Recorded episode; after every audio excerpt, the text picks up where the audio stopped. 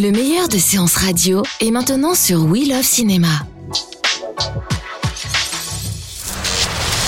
Séance radio, faites le court métrage en direct du carreau du temple. Et nous sommes toujours dans cette belle fête du court métrage avec beaucoup de monde autour de nous. Alors, euh, Thomas Le Sourd, si, si vous deviez vous définir par rapport au court métrage, vous diriez quoi Oh my Vous êtes God. un fan Oh, oh my god. Ah si, Euh, je suis quelqu'un qui regarde quasiment pas de court métrage. C'est vrai dans la vie. Ouais, ouais. Alors que je travaille dans, dans- pour euh, un festival de court métrage, je fais beaucoup de festivals de court métrage Ouais. et j'aide beaucoup à de la production, à des ateliers de création de court métrage un peu partout autour du globe. Donc j'aide beaucoup les gens à faire des courts métrages et j'en produis moi-même, même Ouais. si j'ai tendance à m'en éloigner quand même. ouais. Mais effectivement, moi je viens plutôt quand même euh, de, à la base de l'univers du long métrage, des, des romans de 1500 pages d'Heroic Fantasy et Ouais. des jeux vidéo qui mettent 200 heures à, à se tourner. Et du coup, je fais des courts métrages qui sont dans des univers interconnectés Ouais. parce que j'aime quand même les histoires qui ont de l'ampleur. Ouais, J'aime ouais. les sagas, j'aime tout ça. Oui, Donc, mais alors qu'est-ce qui vous rapproche du cours Qu'est-ce qui me rapproche du cours, du cours Euh, J'aime que dans le cours, les choses euh, tournent rarement autour de la notion d'argent. Ouais. Euh, j'aime. C'est vrai, ça euh, Ouais, ouais. Non, mais ça- c'est même vrai parce que je, j'ai des rares personnes que je connaisse à refuser de l'argent pour faire des films. Ah oui, d'accord, carrément. Euh, j'aime effectivement euh, que l'énergie créatrice qu'il y a autour et, le, et je trouve effectivement que c'est un milieu qui est beaucoup moins bouffé par les enjeux financiers que, Ouais. que l'univers du long. Mais effectivement, après, ma, ma passion va plutôt pour le cinéma indépendant que pour le court ou le long en fait. J'ai plutôt euh, une envie de liberté qui est plus facile à trouver dans le cours. Euh, même si je suis en train de Effectivement, moi je fais des cours, mais qui, qui sont interconnectés et qui finissent par devenir des longs quand Ouais. on les met tous ensemble. Mais alors, nous, moi je suis euh, critique cinéma, Mhm. monsieur cinéma sur une, sur une autre radio, et, et sur, évidemment sur Séance Radio aussi. On voit pas beaucoup de cours. Que- quel est le problème des cours par rapport au long? Je fais exprès ma question de, de naïf. Alors ouais. Mais euh, vous, vous êtes producteur, vous dites de, de- de certains courts métrages. C'est c'est pas frustrant que euh, qu'ils soient pas projetés comme dans le temps. Moi, quand j'étais jeune, on voyait des courts métrages carrément avant les longs, et le court métrage était accepté. Et là, il faut aller quoi? Sur Canal Plus pour les voir? Il faut aller dans des festivals? Il faut aller sur YouTube, il faut aller sur Vimeo. Il y, a des, il y a des millions. Il n'y a jamais autant de personnes qui ont regardé des courts-métrages qu'aujourd'hui. Puisque Grâce à Internet, à l'heure on se parle, ouais, grâce à Internet. Ouais. Et euh, donc, euh, ouais, moi je suis pas. Les, les, les écrans ont effectivement euh, Oui, diminué Internet, et oui. se sont démultipliés. C'est ça. Euh, C'est plus donc, forcément il- sur grand écran dans les salles, mais euh, Voilà. Moi je, vais très rarement en salle. hein. Par Ouais. exemple, je vais voir, euh, je vais voir deux euh, longs métrages événements Par an. par an. Ouais, c'est pas Euh, bien. je suis allé voir le dernier Star Wars. Ouais. Mais euh, non, alors, je suis vraiment le, mauvais exemple. En plus, je défends le cinéma indépendant, mais je donne mon argent que qu'à Disney.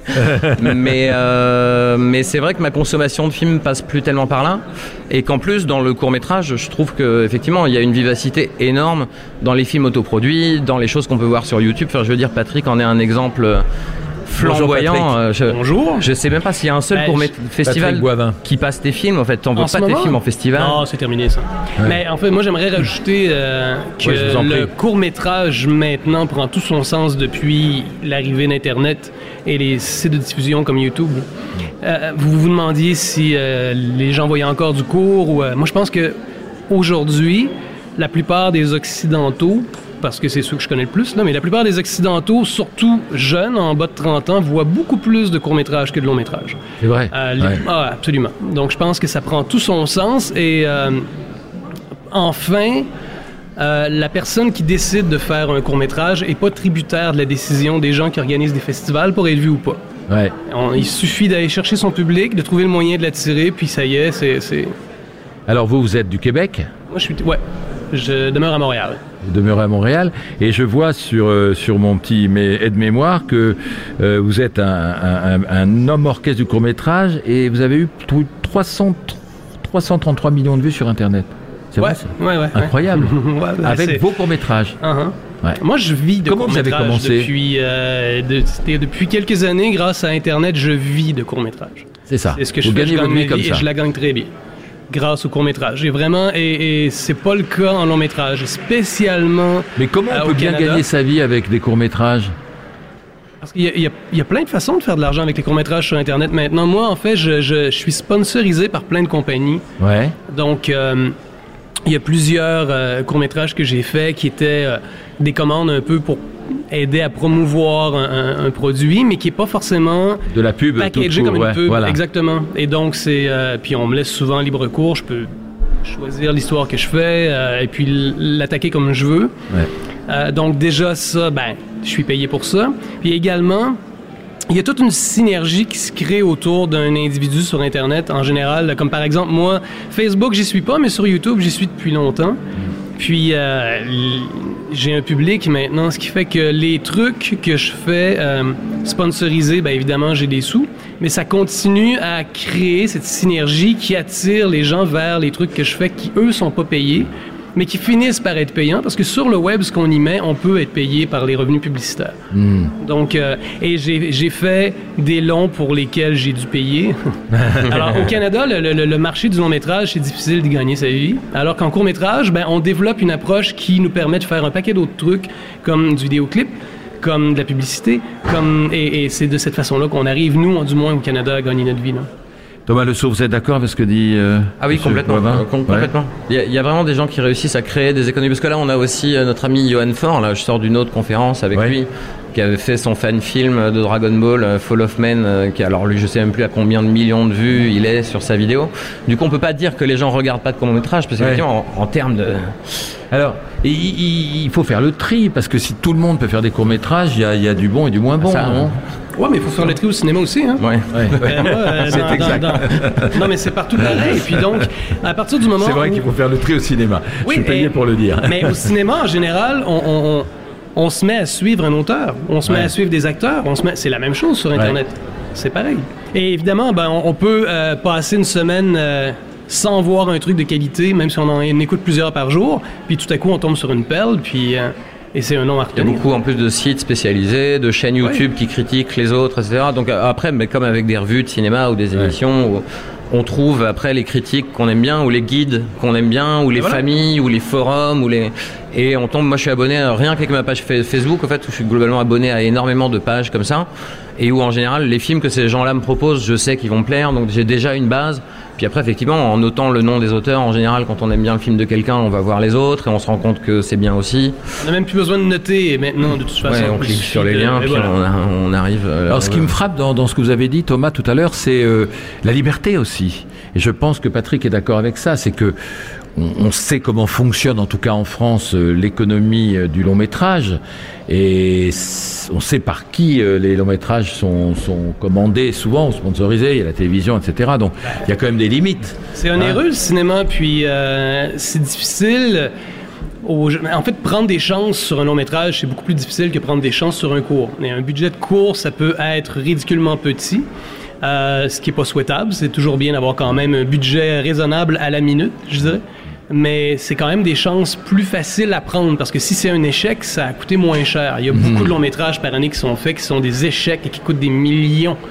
Donc, et je suis, j'ai rien contre le long métrage. J'en, j'en fais, je veux en faire, j'aime ça. C'est vraiment. Mais pour moi, le court métrage, d'abord le court métrage pour moi c'est pas l'école du long. C'est deux choses. Vraiment, j'ai toujours, j'ai toujours vu ça comme ça.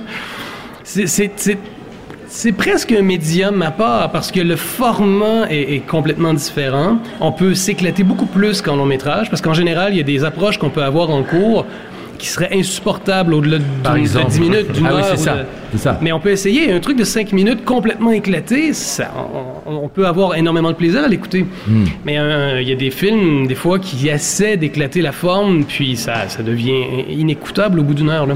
Et puis le long métrage, il faut aussi. euh, alors ça, c'est c'est le revers de la médaille. Peut-être euh, certains vont dire, oui, mais le court métrage, c'est il y a la facilité, de- comme on fait court, il suffit d'avoir une, deux, trois idées. On peut dire 4, 5, 6 on, minutes. on et peut, alors- on peut être un très mauvais scénariste et faire un très bon court métrage. Oui, C'est vrai, c'est Alors vrai. qu'on- Ah, ça c'est intéressant ce que alors vous dites. peut- on- alors, alors que faire un bon long métrage, il y a un moment Il où faut il va tenir apprendre à faire une structure. Il faut tenir, voilà, il faut Non, il tenir pendant il suffit- 1h20, 1h30, un petit 1h40, film d'une 1h50. minute avec un bon gag, il y a juste besoin d'avoir Ouais. un bon gag et ça peut être un chef-d'œuvre du gag. Ben, D'ailleurs, c'est ça qui est Patrick intéressant, c'est vrai, c'est que le, le, le- le long métrage est beaucoup plus axé sur le scénario. C'est vraiment important et bon, ils en- ça, ça en souffre souvent. Ouais. Mais un court métrage, une bonne idée bien ça. exécutée, voilà. Et Mais vous, vous disiez Thomas Le Sourd, ça m'a frappé parce que moi j'ai vu, je, je vais dans des festivals et c'est là que je vois les, les courts-métrages. Dans, tout, dans tous les festivals de cinéma, il y a souvent des, des courts-métrages. Euh, au Festival de l'Alpe d'Huez qui se tient en janvier, il y a des courts-métrages de comédie. Et euh, je vois d'excellents courts-métrages et parfois j'en vois des moins bons où justement c'est simplement une idée de gag. Et ça c'est un peu léger quand c'est une histoire drôle que vous avez entendu raconter dans la vie il y a 20 ans et le type il a fait son court-métrage juste à travers d'une Ça, histoire j'en ai, drôle. j'en ai vu plus d'un film où Voilà. j'avais déjà vu la, C'est ça, la c'est blague ça. dans une bande dessinée et on C'est dit pas mec, ça pour moi, euh, le tu t'es pas- court-métrage. Tu t'es Voilà. pas foulé, hein, ça C'est pas ouais. ça. Mais je ferais euh, euh, un parallèle à- à- avec ce que vous venez de dire.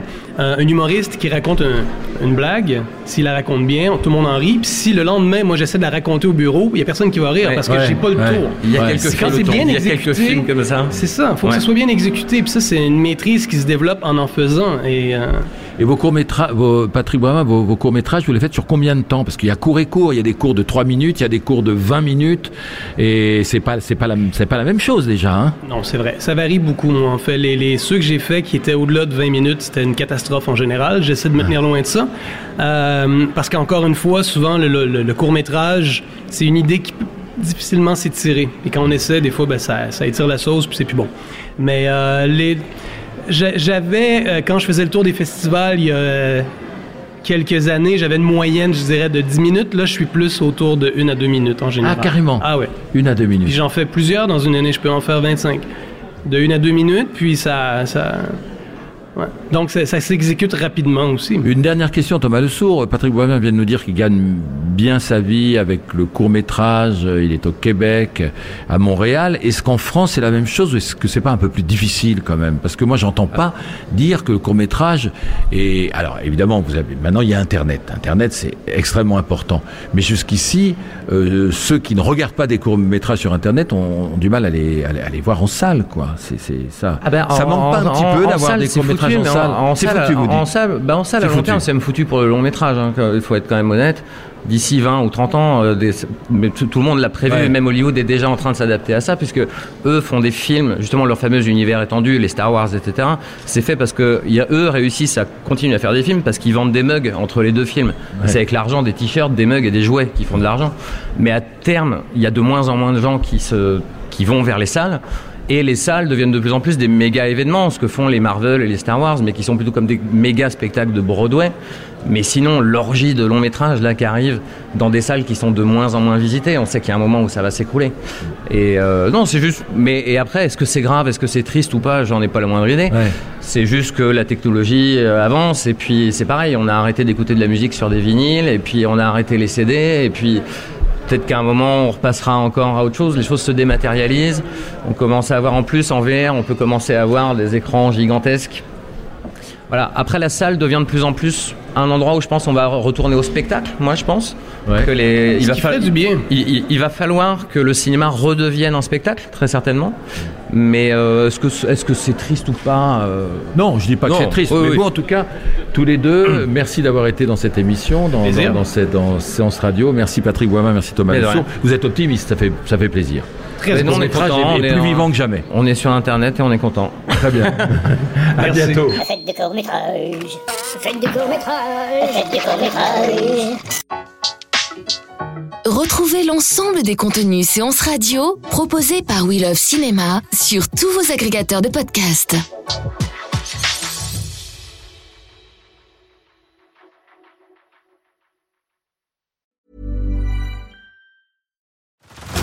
Head over to Hulu this March, where our new shows and movies will keep you streaming all month long. Catch the acclaimed movie All of Us Strangers, starring Paul Mescal and Andrew Scott. Stream the new Hulu original limited series We Were the Lucky Ones with Joey King and Logan Lerman. And don't forget about Grey's Anatomy. Every Grey's episode ever is now streaming on Hulu. So, what are you waiting for? Go stream something new on Hulu.